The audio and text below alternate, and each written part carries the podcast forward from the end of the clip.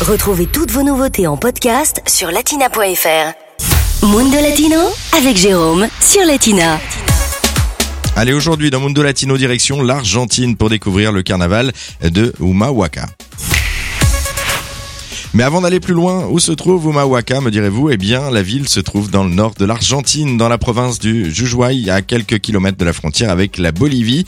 Chaque année, à la fin février, s'y déroule une fête très attendue dans la région, le carnaval, comme nous l'explique Carmen Concinos, directrice de l'Alliance française de San Salvador de Jujuy. L'un de ces carnavals est purement historique, conservé dans les communautés des Sierras d'un accès presque impossible, avec des danses telles que le saladito, des instruments tels que les cajas, des cornets, des erquenchos et les cojas habillés en costume typique qui chantent. Mais la présence des touristes a changé ce carnaval qui garde en soi-même quelques réminiscences indigènes et espagnoles à la fois. Et les costumes sont tout simplement magnifiques. Les plus caractéristiques sont ceux de diable, faits en toile de colorants vivants avec de grêlots. Ce qui est le plus curieux, c'est peut-être la masque qui est faite en fil de fer tissé, très pratique pour supporter les huit jours du carnaval puisque les gens ne peuvent pas savoir ou reconnaître l'identité des déguisés. En outre, il y a de nombreux éléments qui interviennent dans la préparation et le cours du carnaval humahuaqueño, comme euh, les batteries, bombos, de chaque comparsa, le chant caractéristique, le drapeau qui se font chaque année.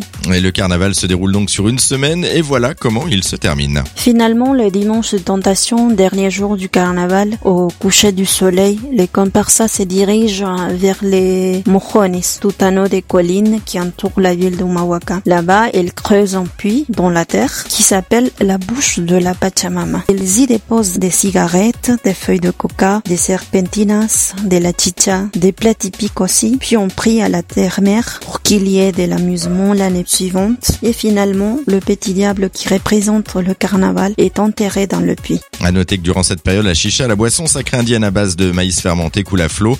Pendant la semaine, 24 heures sur 24, la population va danser, boire et faire la fiesta. Latina Podcast, le meilleur de Latina, en podcast sur latina.fr.